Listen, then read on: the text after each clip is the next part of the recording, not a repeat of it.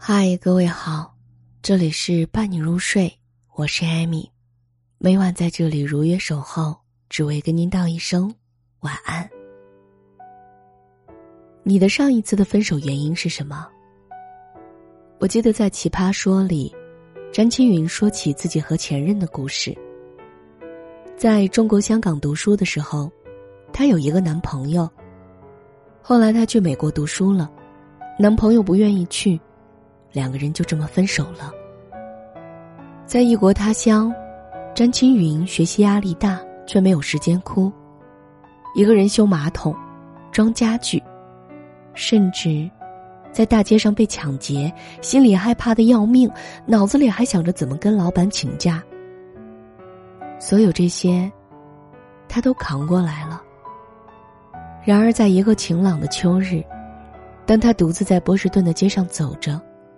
看着满天落叶，感到无比遗憾。我们当初为什么没有更努力的在一起呢？这世界上到底有哪条路这么难走？要让我们把所有的青春、秋天，都错过了呢？很久以前看过一部西班牙的电影，对他说。剧情已经忘了，但是一直记得一个画面：男主眼中含泪的说。看到感动的事儿我会哭，因为我不能跟他分享。我一个人走过了那么多本来应该是我们两个人共同度过的时光。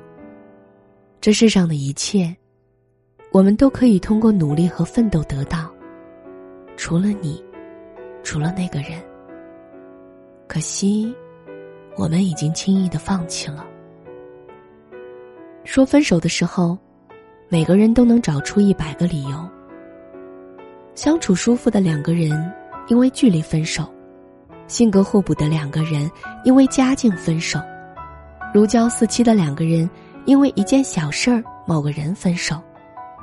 然而，我觉得感情里最痛心的，莫过于明明还爱着，却轻易放了手。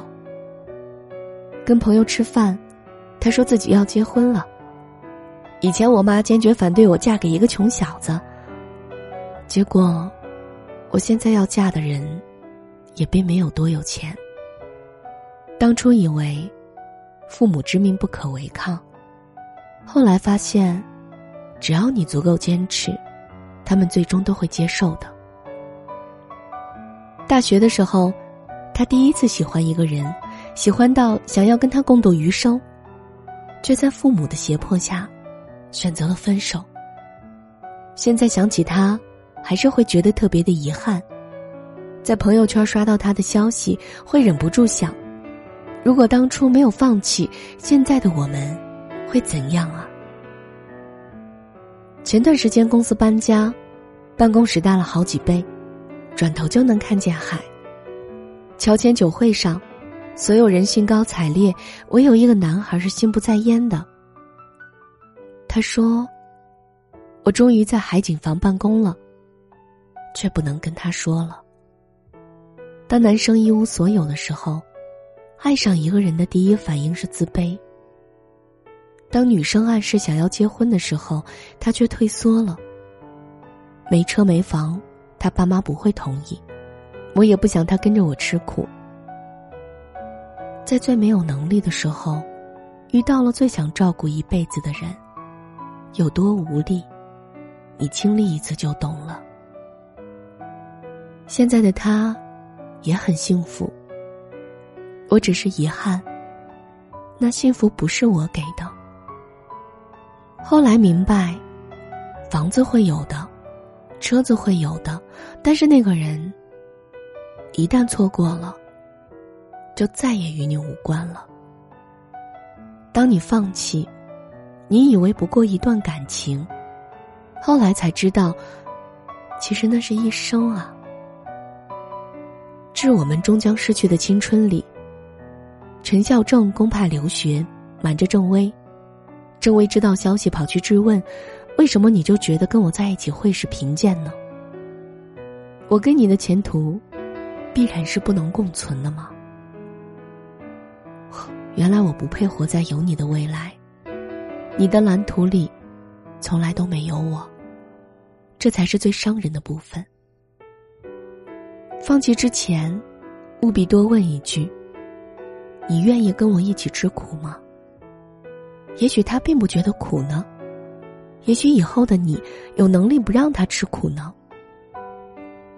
我爸常跟我说：“真正的幸福不是做什么，而是在一起。”我妈生病以后，我爸得到外派工作的机会。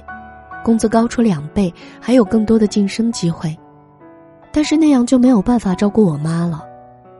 我爸毫不犹豫的婉拒了，他跟我说：“人生的遗憾有很多，但是关于你妈，我不想有任何的遗憾。这个世界上没有什么东西重要到需要我们抛下最爱的人，更何况那些我们为了心爱之人放弃的东西，总会以另外一种方式得到的。”蔡康永说：“有时候我们为伴侣做出牺牲，以为放弃了一切，但其实那只是当时的一切。你将来会有别的一切的，而那个别的一切，建立在一个好的伴侣身上。不要因为那些浮华的东西而放弃真正重要的人。最遗憾的莫过于，我们本可以在一起。”如果真的喜欢，请不要错过那个人在一起的机会，哪怕只有一年、一个月、一个星期，甚至一天。如果还爱着，请千万不要放开爱人的手。生活再艰难，前路再茫然，总还有机会的。但是那个人，一转身，就是一生。这里是。伴你入睡，我是艾米，每晚在这里，给你道一声晚安。